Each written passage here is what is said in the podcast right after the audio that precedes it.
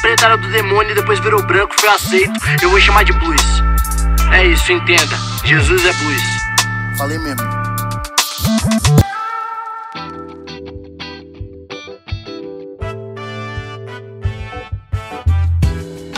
Salve, salve, povo amado de Deus! Como é que vocês estão aí? Vocês estão bem? Pastor João Paulo Berloff aqui, chegando para mais um episódio do nosso podcast top, que é Jesus o Negro Nazareno. E olha só, nós continuamos aqui tentando entender o, o passo a passo aqui da vida de Jesus. Hoje é o episódio de número 21, se eu não estiver enganado. E, e a coisa é, é tão boa, né? Nós estamos tentando ver cada pontinho separadamente, entender tudo, que pode parecer que a gente já está muito longe na vida de Jesus, mas nós nem entramos ainda no Sermão da Montanha. O Sermão da Montanha começa ali em Mateus capítulo 5. Então, então veja, a gente está muito lá no começo da vida de Jesus ainda. É, constantemente eu falo para você que Jesus estava com os seus discípulos. Talvez na sua cabeça você já pense assim: ah, é os doze. Porém, Jesus nem escolheu os doze ainda. Jesus está andando com uma galera. Tudo bem, Jesus já tinha chamado Pedro, Tiago, né, o André, o João, mas assim, ainda não, não havia designado os doze. Jesus também já tinha chamado Mateus, enfim, já havia.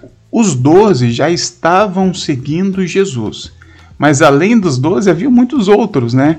E na verdade havia uma grande multidão seguindo Jesus Inclusive é isso, aparentemente é isso que faz com que Jesus chame 12, né? É, aparentemente ele estava começando a ficar difícil Jesus fazer as correrias dele, porque aonde ele chegava, uma grande multidão queria seguir ele. Então veja bem, ele estava andando de caravana. E é, e é justamente isso que eu quero ver com vocês hoje.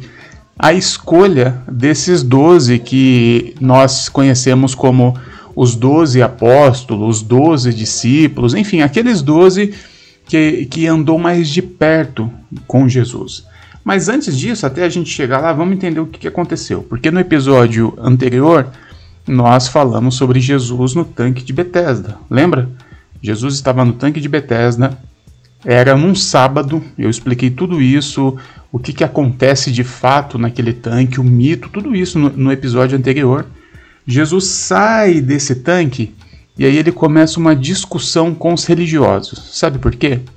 Porque os religiosos ficaram puto por uma única coisa. De toda a merda que acontecia naquele tanque de Bethesda, como eu expliquei, né, os doentes se reuniam, dava treta, dava morte, um lugar insalubre. Jesus cura um paralítico que estava lá há dezenas de anos, né, há décadas paralítico, Jesus cura esse cara e a coisa que incomoda os religiosos, sabe o que, é? Como assim você curou no sábado? você tá entendendo? O tanque de Bethesda era um lugar bosta, era um lugar horrível, um lugar sem dignidade humana alguma. Mas quando Jesus vai lá e tira uma pessoa de lá na cura, os caras falam: Mas hoje é sábado e sábado não pode curar. O nosso sábado é sagrado. E Jesus começa uma discussão com esses caras, porque os caras estavam infernizando a vida de Jesus, porque Jesus curou no sábado. Não sei se você sabe, a maioria deve saber, no sábado era proibido você fazer qualquer coisa, qualquer coisa, não pode trabalhar.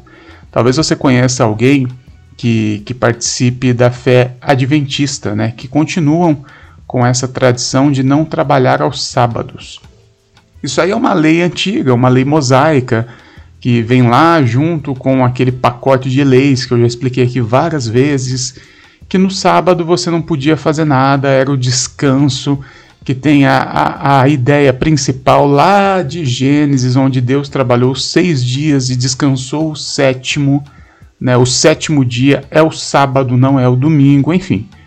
E a coisa era tão maluca que, que chegava aqui, é, nessa época de Jesus, haviam escolas rabínicas, né? ou seja, interpretações da Torá. Assim como hoje nós temos os presbiterianos, os pentecostais, os neopentecostais, os...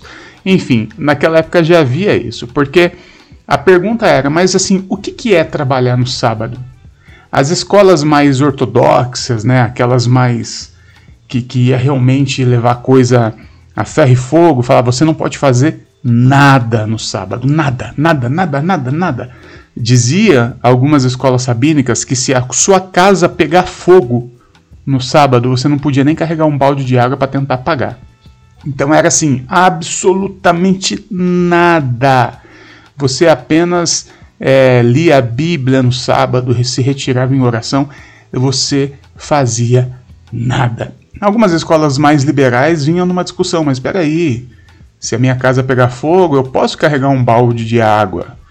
É, olha só, eu não posso. E se a minha casa pegar fogo, eu posso retirar minhas coisas lá de dentro? Ou isso também é trabalhar? E se eu vestir a roupa ao invés de carregar na mão? Sabe, existiam essas, essas discussões malucas que alguns historiadores, alguns rabinos é, nos contam. É um negócio extraordinário. Mas fato é que, que, que os caras estão putos porque Jesus curou no sábado. Caramba, Jesus curou no sábado, aquela discussão de Jesus ter curado no sábado. Sabe o que, que Jesus faz? E aí você pode dar uma olhadinha em Mateus capítulo 12.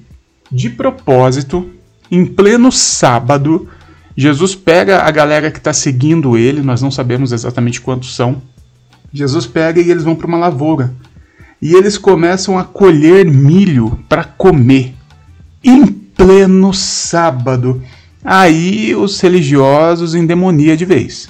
Porque peraí, você já curou no sábado, agora vocês estão colhendo no sábado para comer no sábado. Tá tudo errado e Jesus de propósito faz isso só para dar aquela aquela espizinhada nos religiosos. Jesus está querendo ensinar que o ser humano, que a dignidade do ser humano, que as necessidades do ser humano vai muito além do que uma tradição religiosa. Não contente, depois de toda a treta de ter curado o cara no tanque de Bethesda no sábado, de ter entrado na, na lavoura no sábado, colhido espigas com os discípulos e comido. Sabe o que, que Jesus faz? Ele vai para uma sinagoga. Opa, sinagoga. Agora tá certo. Ele vai parar de trabalhar um pouquinho e vai ler uma Bíblia, vai cantar um louvor, vai recitar uma poesia, vai fazer alguma coisa mais tranquila. Ele vai numa sinagoga e adivinha quem tá lá? Um homem com uma mão atrofiada. Um homem doente, um homem que não podia trabalhar por sua condição. E o que, que Jesus faz? Adivinha? Ele cura o cara no sábado dentro da sinagoga. Aí o bicho pegou. Aí já era, não tem mais o que fazer. Você já curou o cara em tanque de Bethesda, você já colheu espiga, agora você vem aqui é, é colher, é, curar homem dentro da sinagoga, na igreja, os caras estão lendo aqui a lei do Shabá e você vem fazer merda aqui.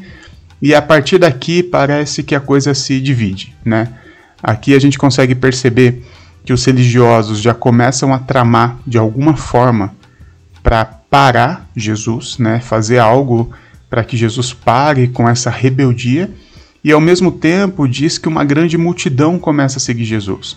Então nós temos a multidão dos religiosos, dos rabinos, né, dos sacerdotes, que estão putos com Jesus, porque Jesus está descumprindo tudo o que eles pregavam, e ao mesmo tempo uma grande multidão começa a seguir Jesus. E aqui vale lembrar algo que eu expliquei para você sobre milagres, lembra? Por quê? Por que, que Jesus deu tanto trabalho para os religiosos? Por que, que os caras simplesmente não foram lá e mataram ele assim de forma rápida? Por que houve toda aquela trama? Por que, que houve toda uma situação? Por que, que o, o, o sumo sacerdote, né, que estava na mão de Anás e Caifás, que eu já expliquei isso para você também, por que, que eles não pararam isso de forma rápida? Por, por causa dos milagres. Jesus estava cumprindo tudo o que a religião judaica falava sobre o Messias, que eu já expliquei aqui, né? o lance dos milagres messiânicos, ou seja, por mais que Jesus ia contra tudo que a religião pregava, ele estava fazendo uma, uma parcela, uma fatia do que a religião falava sobre o Messias. Então, ao mesmo tempo que ele fazia raiva nos religiosos, ele dava a entender que ele era o Messias. Por isso que a religião judaica teve tanto problema com Jesus. E é por isso que uma grande multidão começa a seguir Jesus.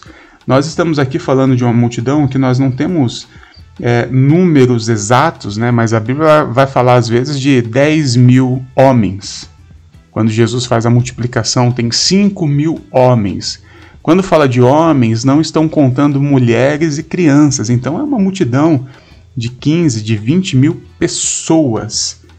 Por causa disso, talvez pela dificuldade, né, de você se movimentar, de você ir de um para um lado para o outro com essas grandes multidões, Jesus ele diz o texto que aí é, já é o sábado à noite, né? Ele sobe no monte, passa uma noite é, tranquilo, retirado, orando. Quando ele desce, ele faz a escolha de 12 pessoas, de 12 homens que seguiriam ele. É como se Jesus estivesse falando assim: olha, esses 12 aqui vão comigo, todo o resto não vai, tá? Vocês continuem a vida de vocês mesmo. Tudo isso que a gente está falando, que a gente está ensinando, vivam a vida de vocês. Eu só preciso de 12 que andem comigo. E aí Jesus chama os 12 apóstolos, né, que eu não vou ficar... Uma que eu não lembro de cabeça o nome dos 12. Eu poderia ler aqui, mas não faz sentido. Você abre aí depois, Marcos capítulo 3, e vê o nome dos doze que começam a acompanhar Jesus. Isso é no domingo de manhã. Sábado, toda aquela treta. Sábado à noite, Jesus se retira, ele desce no domingo de manhã, escolhe os doze. Há uma grande multidão. A multidão deve ter ficado meio chateado, porque, pô, a gente está seguindo Jesus e agora ele meio que dispensa a gente. Só que Jesus, olhando para aquela multidão, ele se compadece daquela multidão. E aí vai começar o que nós conhecemos como o Sermão da Montanha, que nada mais é que a maior pregação feita na história da humanidade. O Sermão da Montanha é, nem é uma pregação, o Sermão da Montanha é um estilo de vida. Eu costumo dizer que não há nada que a gente precise saber sobre a vida, sobre a nossa fé, que não esteja no Sermão da Montanha. Então, prova provavelmente não. A partir dos próximos capítulos aqui, nós vamos entrar no Sermão da Montanha e vamos gastar um tempo nesse sermão, porque não há nada que a gente precise saber sobre a nossa fé, sobre o estilo de vida que a nossa fé fala que não esteja no Sermão da Montanha. Beleza? É isso aí, meu povo. Eu sou o pastor João Paulo Berlofa. Me segue nas redes sociais, lá no Instagram. Segue também o Inadequados, o Coletivo, a Igreja da Garagem, tudo que você já sabe, né? É isso aí, tamo junto e beijos.